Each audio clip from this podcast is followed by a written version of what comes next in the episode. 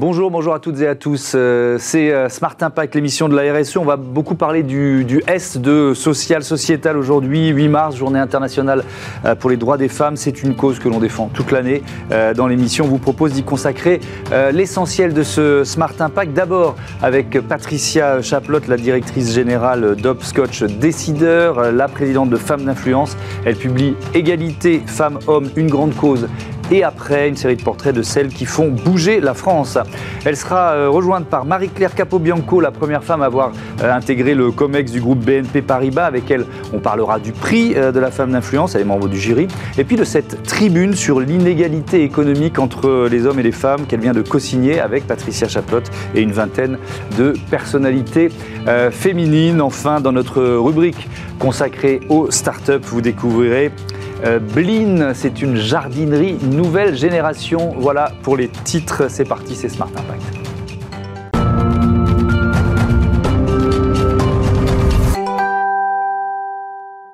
Bonjour Patricia Chaplotte, bienvenue. Bonjour. Vous êtes euh, donc la directrice générale d'Obscotch Décideur, créatrice du prix de euh, la femme d'influence et vous publiez avec Anne-Marie euh, Rocco ce livre, Égalité femmes-hommes, une grande cause et après, je l'ai ici, c'est aux éditions Erol. Est-ce qu'il y a une part de bilan du quinquennat d'Emmanuel Macron sur ce thème précis, l'égalité femmes-hommes? Au moment où j'ai eu envie de, faire ce livre, euh, je me suis rendu compte que concomitamment, il y avait eu le hashtag MeToo en octobre 2017. Mmh. Et en novembre 2017, un mois après, le président déclare que la grande cause de son quinquennat serait l'égalité femmes-hommes. Mmh. J'ai trouvé que c'était intéressant de voir euh, ces, deux événements se, rejoindre et de se dire, après tout, qu'est-ce qui s'est passé depuis ces cinq ans? L'idée, c'était évidemment de, de, faire une analyse et de pouvoir publier le livre juste avant la date anniversaire de la journée de la femme, et puis d'être euh, un mois avant euh, l'élection présidentielle et de regarder en fait ce qui s'était passé. Mmh. Qu'est-ce que vous mettez euh, au, crédit du président et de son gouvernement? Déjà, de, déclarer que sa grande cause serait l'égalité mmh. femmes-hommes, c'était déjà bien. Euh, il faut aussi regarder que suite à son élection présidentielle, euh, il avait publié un appel aux femmes sur Facebook et euh, ça a permis à beaucoup, beaucoup de femmes de s'inscrire pour être candidates aux législatives. Et nous avons aujourd'hui 228 femmes députées mmh. et donc on est à presque 40% de femmes à l'Assemblée nationale, ce qui s'était jamais vu sous les autres, sous les autres quinquennats. Donc déjà, il a démarré en donnant une chance à, plein de femmes qui n'avaient jamais fait de mmh. politique de leur vie. Et après, dans, dans, les, dans les réformes, est-ce que qu'est-ce que vous mettez en avant? il a, il a rencontré cette femme incroyable qui s'appelle Marlène Schiappa, mmh. qu'un élu lui a, fait, lui a présenté. Et c'est vrai qu'ils ont euh, fait un certain nombre de choses. Les, le Grenelle des violences faites aux mmh. femmes. il y a eu euh, le bracelet, euh, voilà, qui est de, anti-rapprochement, non pas pour les femmes, mais pour les hommes. Je crois que c'était important aussi d'expliquer que bah, c'est pas aux femmes de prendre leurs enfants sous le bras et de s'en aller, c'est mm. plutôt aux maris violents de, de, de, les, faire partir. Voilà, il, y a eu beaucoup de choses qui ont été faites. L'index de Muriel Pénicaud sur la transparence de, des niveaux de salaire dans les entreprises, mm. ça c'est aussi important parce que quand on est dans une boîte, on peut demander à savoir euh, combien est payé un homme qui a le même niveau de diplôme que vous et le même, euh, le même niveau de, hiérarchie dans l'entreprise. Mm. Euh, si, si, on met, au, alors c'était la colonne crédit, à la colonne débit, vous mettez quoi? Alors, la colonne débit, je, je, le dis et je crois que certaines marcheuses le disent aussi, mmh. euh, le président a changé, enfin, a été changé le président de l'Assemblée nationale, deux à trois fois le président du groupe parlementaire, mmh. le président du parti. On a changé de Premier ministre pendant cinq ans, mmh. pas une femme. Ça, j'ai tenté de dire que en, riant, il y a un petit euh, truc quand y a même. Un petit côté club anglais euh, dans l'entourage Macron. On, on, peut le regretter parce mhm. que euh, je pense qu'il y a des femmes bien dans l'entourage du président de la République ou même ailleurs, mhm. et je pense qu'on aurait pu mettre des femmes à, ces différents postes. Et alors, je voudrais qu'on parle maintenant de la, de la crise sanitaire, et, et, je vais citer Simone de Beauvoir qui, qui, écrivait, qui écrivait ceci, pardon. N'oubliez jamais qu'il suffira d'une crise politique, économique ou religieuse pour que les droits des femmes soient soit remise en question. Ces droits ne sont jamais acquis. Vous devrez rester vigilant de votre vie euh, durant. Malheureusement, la crise sanitaire a, prouvé que c'était vrai. La crise sanitaire a prouvé que c'était vrai. On, voit sur euh, les, plateaux de télévision, au moment où il y a eu la crise, il y a eu beaucoup plus d'hommes qui ont été présents sur les plateaux mmh. euh, que de femmes. Euh, alors, il y a aussi beaucoup plus d'hommes scientifiques, mais donc il a fallu quand même voilà, aller chercher des femmes. On interview dans le livre, on a consacre un chapitre à Karine Lacombe, qui a été une femme qui est infectiologue et qui a occupé beaucoup la place sur les plateaux. mais elle nous raconte, pour ceux qui liront le, le livre, ils le verront, combien ça a été violent pour elle elle. a été euh, accusée euh, d'être proche de certains lobbies pharmaceutiques. Elle a, il y a eu des violences, elle a eu des menaces de mort. Plus parce que c'était une femme, d'après vous? Bah, elle, elle, le voit comme ça en tout cas. Euh, et, c'est vrai que ça a été très difficile pour elle. À un moment donné, elle, elle, voulait plus aller sur les plateaux, puis elle s'est dit, il faut pas que je lâche l'affaire, il faut que mhm. j'y retourne. Donc on, voit effectivement que toute cette période du Covid a fait un peu disparaître les femmes de, du paysage médiatique. Alors on est effectivement à un peu plus d'un mois du premier tour de la, campagne euh, présidentielle. Il y a beaucoup de candidates de cette campagne. Cette année, il y a beaucoup de candidates. C'est un progrès. Ah, c'est un progrès. Euh, je ne sais pas si une d'entre elles gagnera, ce qui serait évidemment une bonne chose pour, euh, pour la démocratie et la place des femmes, mais en tout cas, il y a beaucoup de candidates. Et, je pense que c'est bien parce que ça s'améliore. Mhm. on a une candidate d'un parti traditionnellement très masculin, donc Valérie Pécresse, qui est, qui est la candidate pour les, les Républicains, ce, qui est, mhm. ce, qui est, une victoire, je trouve, pour les, pour les femmes. Et je pense que c'est une femme très très bien et, et, et, qui, est, qui a toute sa mhm. légitimité à être là. Après, est-ce que certaines d'entre elles vont gagner? C'est une autre histoire. Est-ce que Éric Zemmour, c'est votre épouvantail dans cette, euh, dans cette présidentielle? Bah, Un peu. Parce que, euh, voilà, il y a cet aspect sexiste. Bah, il, a, il tient des propos à, l'encontre des femmes qui sont assez violents, qui sont assez déstabilisants. Mhm. Alors après, il essaie de se rattraper parce qu'il faut savoir qu'il y a 52% des personnes qui votent sont des femmes. Mm. Donc il a peut-être un peu compris que finalement, il fallait quand même... Euh, voilà. Mais c'est vrai qu'il a des propos qui sont très sexistes. voilà, il faut plutôt que les femmes restent à la maison, il faut plutôt que... Bah, J'en ai un extrait du Suicide français, l'un de ses best-sellers 2014.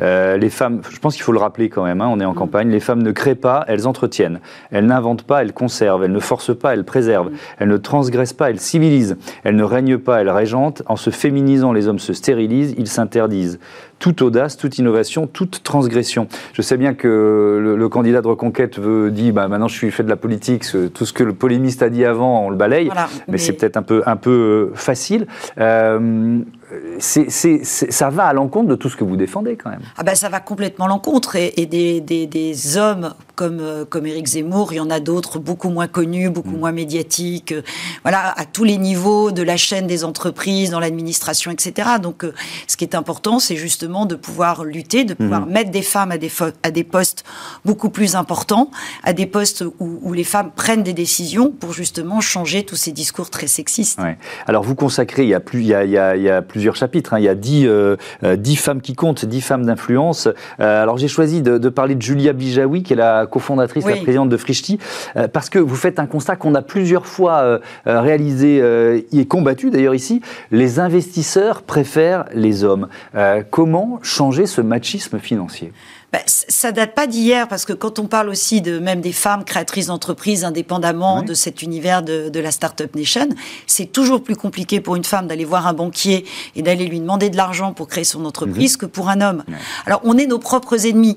Je vais faire la caricature. Nous qu'on arrive, on va dire bonjour monsieur le banquier, j'ai un petit projet qui est pas trop mhm. mal. Est-ce que vous pourriez me prêter un peu d'argent, etc. Mhm. Les mecs ils arrivent, j'ai le projet du siècle, c'est génial. Voilà, vous allez me prêter 4 millions, 5 millions, etc.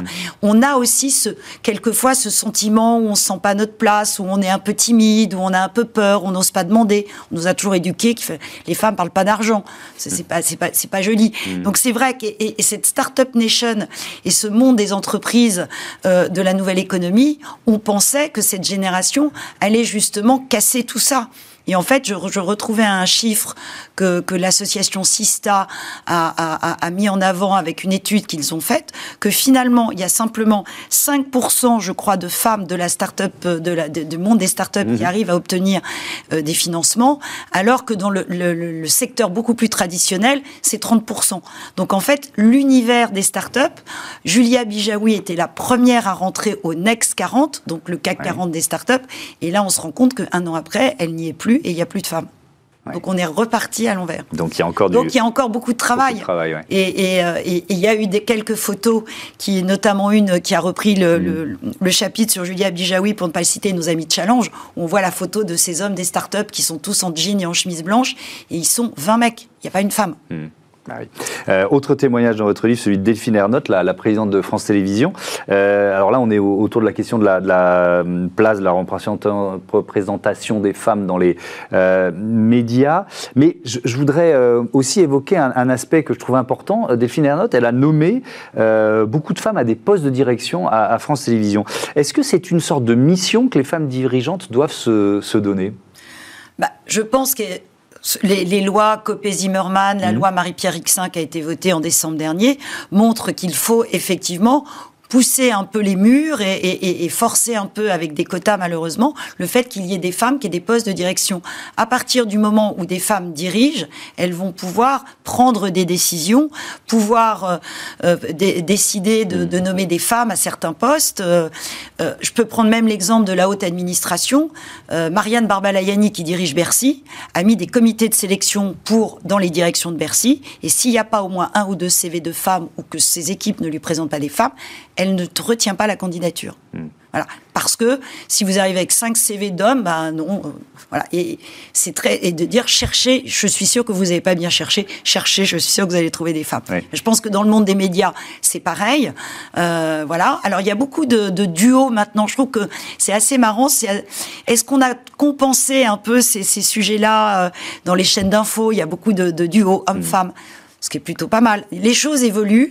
Euh, je pense qu'une femme comme Delphine Ernotte fait mm. évoluer la place des femmes. Mais là où je suis d'accord avec vous sur le, volontarisme, c'est aussi dans les choix de, programmation. Alors là, je, parle de ce qu'on fait nous euh, ici et d'essayer le plus possible avec Joséphine Dacoury, la programmatrice de l'émission, de voilà, d'atteindre ou de flirter avec la, parité. Restez avec moi. C'est surtout les sujets aussi. Bien sûr, les Qu'il y ait des femmes en plateau et que les thèmes soient aussi. Euh, évidemment, on est d'accord. on accueille tout de suite Marie-Claire Capobianco pour parler, entre autres, du prix de la femme influence.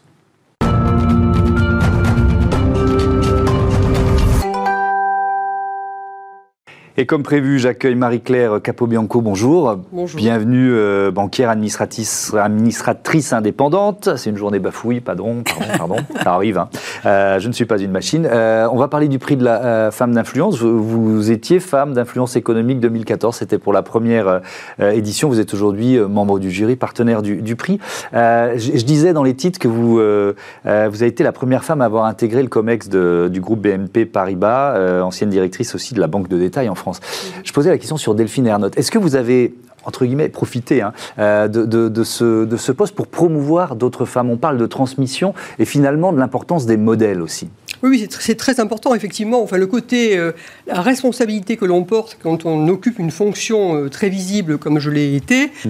en étant la première, suppose que nous aidions ensuite à ce qu'il y en ait davantage de femmes dans ces postes de, fonctions importantes. Et donc j'ai beaucoup, euh, beaucoup insisté, mhm. et j'entendais Patricia parler de la mesure mise en place par Delphine Ernotte en termes de RH, ou de Marianne Barbaliani plus précisément en termes de RH. Et effectivement, c'est une mesure que nous avons prise également, enfin que le groupe BNP Paribas avait prise à l'époque, qui est de dire nous ne pouvons pas avoir uniquement des candidats hommes pour certaines fonctions, il faut systématiquement des femmes. Et puis après, bien sûr, le choix se fait par rapport à la compétence, c'est évident. Mais c'est très important de montrer aux femmes que d'abord, il est possible d'atteindre des fonctions de cette nature-là, mhm. et que par ailleurs, il faut donc les trouver, comme vous le disiez, pour, euh, pour qu'elles puissent euh, candidater et être repérées pour le faire. Mhm. Euh, la féminisation des COMEX, justement, c'est une cause qui progresse, notamment grâce à la loi. Donc il a fallu en passer par une contrainte réglementaire. Hélas, hélas, il faut. Bon, on a, enfin, de toute façon, vous savez, comme beaucoup de femmes, euh, j'étais contre les quotas au départ, hein, parce mmh. que philosophiquement, on a toujours envie que les choses se passent naturellement et non pas par les quotas. Mmh. Mais ensuite, je pense qu'il ne faut pas hésiter, c'est-à-dire que les quotas ont été mis en place et je trouve ça très bien parce qu'après tout, c'est un moyen, de toute façon, d'accélérer les choses. Bien sûr, le jour où l'égalité sera naturelle, hmm. il ne sera plus question qu'il y ait des quotas. Mais aujourd'hui, je pense que c'est indispensable. Je pense d'ailleurs, je fais un petit peu de publicité pour mon ancienne maison BNP Paribas, puisque je n'y suis plus, je peux le dire en toute euh, liberté. Mais le directeur général de BNP Paribas a décidé quand, de, de, nommer des femmes au comité exécutif. Bon, moi j'étais la première en 2012 et j'étais la première en étant patronne d'une entité business puisque c'était effectivement la Banque Détail en France, mmh. donc une vraie entité opérationnelle. Mais ensuite, ce chiffre a augmenté et il a, dans l'Assemblée générale de l'année dernière, il a donc euh, annoncé, et il l'a fait, qu'il mettait euh, plusieurs femmes, que donc le COMEX allait être à 30% composé de femmes, ce qu'il est actuellement, mhm. et qu'il serait à 40% en 2025. Et c'était avant que la loi soit... Et je, je disais aux chefs d'entreprise que je rencontrais ou aux différentes instances dans lesquelles j'étais, j'ai dit, mais vous êtes contre les quotas, mais très bien, mais prenez donc l'engagement avant même que la loi ne vous y oblige, vous aurez le bénéfice de l'avoir euh, décidé. Évidemment. Euh, le prix de la femme d'influence, Patricia Chaplotte, euh, la dernière édition, c'était en novembre, c'est ça Oui, en, décembre. En décembre. Non, novembre, c'est ça, Palais Brognard. C'est quoi Pourquoi vous l'avez créé? Pourquoi c'était important? Alors, j'ai créé ce prix parce que euh, moi, je travaille dans la communication, donc je lis les médias tous les jours et je trouvais que on parlait très peu de femmes dans les médias. Euh, il y avait, euh, il y a toujours, il y a eu une période où il y a eu les dix femmes qui cannibalisaient l'espace médiatique, des mmh. femmes extraordinaires. On peut en citer quelques-unes, Mercedes Serra qu'on adore, Clara Guémard, etc., etc. Mais je me suis dit, en plus avec des femmes qui ont fait l'ENA, Polytechnique, Sciences Po, HEC, etc. Je me dis, est-ce que c'est toutes nos filles vont se reconnaître dans ces femmes exceptionnelles? Est-ce qu'il n'y a pas d'autres femmes à montrer? Des patronnes de TI, des patronnes de PME, euh, des femmes euh, qui sont dans la vie politique également, des mmh. humoristes, etc. pour montrer que tous les métiers sont accessibles aux femmes. Donc c'est pour ça que, que je l'ai fait, parce que je, je, je, trouvais que on avait du mal à donner de la place, euh, à, de la parole à, certaines femmes dans les médias il y a presque dix ans. Oui, allez-y. Et alors, si je peux me permettre, le, positionnement que Patricia a donné à ce prix et son nom, femme d'influence, mhm. et d'influence dans tous les secteurs de pouvoir, donc économique, euh, médiatique, politique, euh, à tous les niveaux, scientifique, c'est très important. Parce qu'effectivement, ce qu'il faut que nous arrivions à, obtenir euh, par l'action conjointe d'ailleurs des femmes et des hommes, chacun a des efforts à faire à la matière, et c'est que nous arrivions à avoir euh, cette totale, euh, ce total équilibre qui consiste à avoir des femmes qui soient dans des sphères d'influence. Donc moi, je me, suis, je me bats beaucoup de mon engagement, même si les sujets, bien sûr, de violence sont des sujets extrêmement importants, mais mon combat a toujours été un combat économique, puisque mhm. mon métier faisait que j'étais en position d'aider les femmes entrepreneurs, et donc de dire euh, il faut absolument que les sphères, les, sphères de pouvoir soient également équilibrées en matière d'hommes et de femmes. Euh, on, parle de transmission, Patricia Chaplotte, euh, le, Cercle des femmes d'influence a, a, créé un comité junior. Oui. C'est quoi l'idée? Bah, L'idée, c'était, on voulait euh, montrer des jeunes femmes de la nouvelle économie ou des jeunes femmes de 30 ans. Mmh. Puis finalement, je me suis dit que c'était mieux que ce soit des jeunes filles de cette même génération qui trouvent la femme qui représente au mieux euh, un petit peu ce qu'elles ce qu'elle, ce qu'elle considère être l'avenir, etc. Donc on a créé, elles sont une quinzaine. Euh, je les ai réunies entre 18 et 30 ans. Mmh. Et je leur ai dit, c'est vous qui allez choisir une femme que vous considérez être l'espoir de l'année. Et donc, elles, elles ont joué le jeu c'était vraiment mm. très sympa. Est-ce que cette génération-là euh, a, trouvé des modèles, a commencé à trouver des modèles ou est-ce que oui ça commence à bouger. Elles ont, elles ont, fouillé, elles ont été chercher. Mm. Euh, là, elles ont, elles ont élu, euh, élu, je peux, voilà. élu, élu, élu. moi aussi, je bafouille. c'est toujours contagieux, donc c'est de ma faute. Euh, une jeune femme qui s'appelle Léa Moukanas, euh, hyper brillante et qui, euh, parce que sa grand-mère était très malade, a eu un cancer, elle a voulu créer son association à 15 mhm. ans. On lui a dit, mais à 15 ans, vous n'avez pas le droit de créer une association, etc., etc. Bon, cette fille, elle est géniale, elle, se bat pour, pour, voilà, pour, dans les hôpitaux, etc. Donc elles ont trouvé, en fait, elles, en ont trouvé plein, hein, des mhm. jeunes filles qui, vous savez, aujourd'hui, moi, ma génération, on savait pas ce que c'était créer une boîte, alors que là, aujourd'hui, elles sont dans des écoles de commerce, elles ont déjà monté une start-up mais, en fait, mais pour autant, mais pour autant, non, mais pour autant, il ne faut pas penser que le sujet est clos. Le danger ah serait, non, Bien sûr. mais je sais que c'est pas du tout ce que tu penses, mais le, danger serait que, que, nous puissions considérer que désormais le sujet est derrière nous. Ce n'est pas du tout le cas. Mm. D'ailleurs, en témoigne. Euh, j'ai vu que vous avez parlé de, des, licornes, etc. Et donc de dire que dans la tech, dans les dans les startups, il n'y a pas suffisamment de de femmes fondatrices, euh, c'en est la preuve, si vous voulez. Ça démontre bien que c'est pas une pas une question de génération. Mm. C'est ce sont d'autres questions en fait qui mais, se posent. Mais d'ailleurs, quand vous étiez euh, à la tête de la banque de détail euh, BNP en, France, vous aviez pris un engagement. C'était une, une, ligne de crédit, c'est ça, spécifique. Oui, si vous voulez, j'avais un jour, je me suis dit que il fallait absolument qu'on arrive à développer davantage le financement aux entreprises dirigées par des femmes. Mm. il fallait déjà les recenser parce que ce n'était pas nécessairement évident. Et donc, j'ai effectivement fait cette annonce qui a fait beaucoup de, de buzz positif dans le monde euh, mm. à la fois entrepreneurial et financier, qui a été de dire, écoutez, nous, on s'engage à mettre à disposition des femmes une ligne de crédit d'investissement, de fonctionnement, de 2 milliards d'euros. 2 milliards d'euros est un chiffre supérieur à ce que nous consentions jusque-là, avec l'objectif de l'atteindre, ce qui voulait dire qu'il fallait que nos équipes, alors j'avais entre-temps mis en place des équipes spécialisées pour traiter l'entrepreneuriat féminin, d'ailleurs, euh, il y a des banquiers et des banquières, donc les femmes aussi sont en position de mm. répondre à ces besoins-là.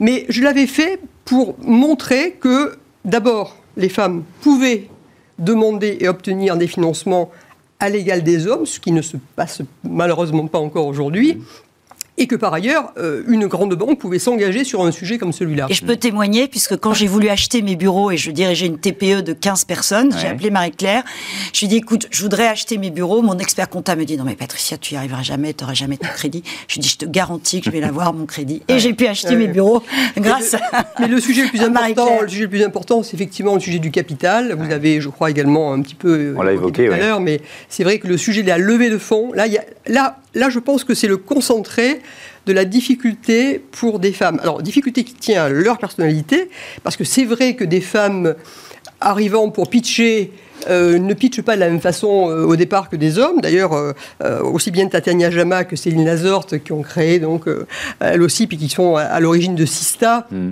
le racontent dans leur histoire personnelle en disant on est arrivé devant les États-Unis, les Américains, ils nous ont dit euh, you want to create, uh, to build an empire, et on a dit, euh, on ne savait pas ce qu'il fallait répondre. Et bon, après elles ont compris, donc c'est très amusant d'entendre tout ça.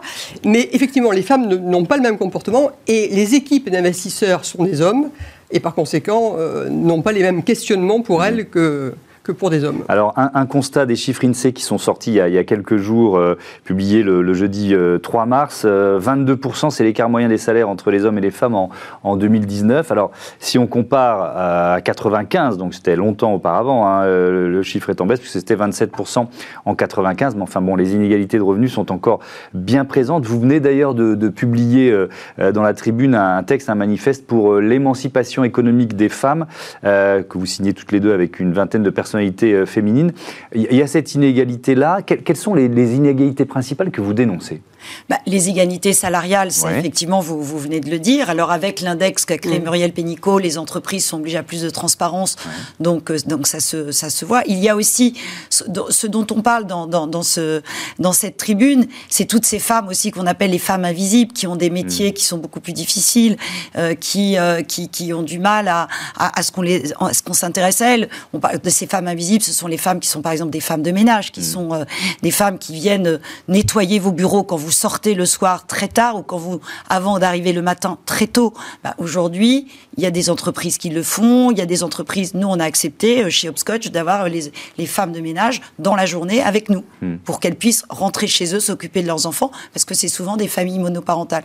Donc, et l'émancipation économique des femmes, c'est quoi? C'est avoir plus de femmes qui vont à l'école et qui aient des diplômes, parce que quand on a des diplômes, on peut accéder à des métiers, on peut accéder à un revenu qui permet de garder une autonomie. Et effectivement, quand on a des, foyers avec des violences conjugales, quand on est euh, indépendante financièrement, on a beaucoup plus de chances de pouvoir partir, de pouvoir réorganiser sa vie que quand nous sommes euh, ou que toutes ces femmes sont dépendantes d'un homme, y compris financièrement. Mmh. Merci beaucoup à toutes les deux. Le temps a filé, c'était passionnant. Bon vent aux femmes d'influence. Et puis ce livre, euh, Patricia Chaplotte, Égalité femmes-hommes, une grande cause et après, c'est aux éditions euh, Erol. Merci encore. On passe à Smart Ideas et si on cultivait notre jardin?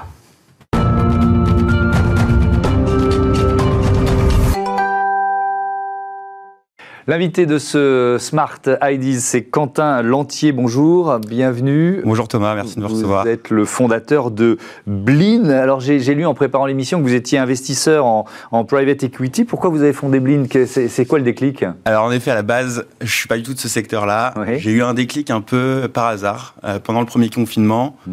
où naturellement j'ai eu l'occasion de passer plus de temps dans mon jardin.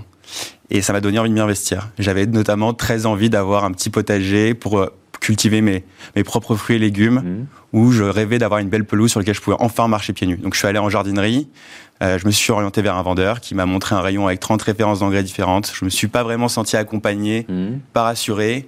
Et en regardant les étiquettes, les étiquettes un peu plus proches, je me suis rendu compte que c'était contraignant, compliqué, pas forcément euh, naturel, enfin pas forcément transparent pas naturel et potentiellement dangereux. Hmm.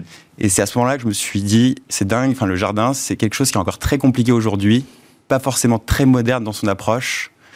Alors qu'en fait, en France, on a euh, plus de 20 millions de ménages français qui ont un jardin, qui sont des jardiniers du dimanche comme moi, et qui ont juste envie d'avoir un espace un peu sympa pour se détendre le week-end. Mais alors, comment la, technologie peut euh, simplifier, transformer l'entretien de, la pelouse quoi? Alors oui, notre premier produit, c'est sur l'entretien de la pelouse. c'est un programme d'entretien 100% euh, personnalisé et naturel. Mmh.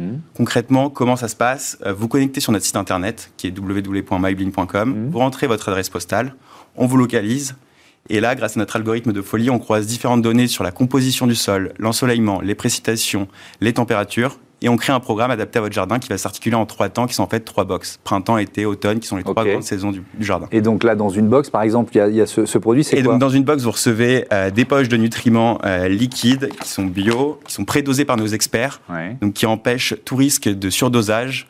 Euh, et contrairement aux engrais traditionnels, donc qui sont respectueux de l'environnement et qui empêchent tout le risque de lessivage des sols.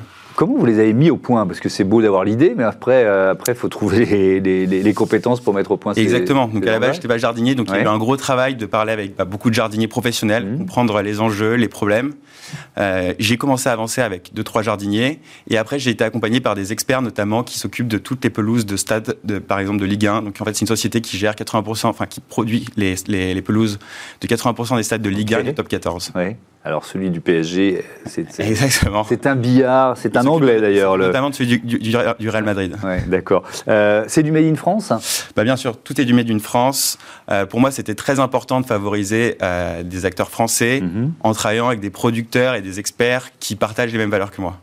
Le, modèle économique, c'est quoi? C'est un abonnement? C'est on achète une box? Sur le premier produit, c'est un abonnement annuel en achetant et donc finalement on reçoit trois box dans l'année, donc au printemps, à l'été, à l'automne. D'accord. ça, c'est le premier produit? C'est la première offre? Il y en a d'autres à venir? Exactement, ça c'est la première offre et notre objectif c'est vraiment de devenir une jardinerie complète. Donc là on est en train de développer la gamme de produits avec des bulbes, des semences, euh, du terreau, euh, mhm. du petit outillage, des plantes bien sûr. Ouais.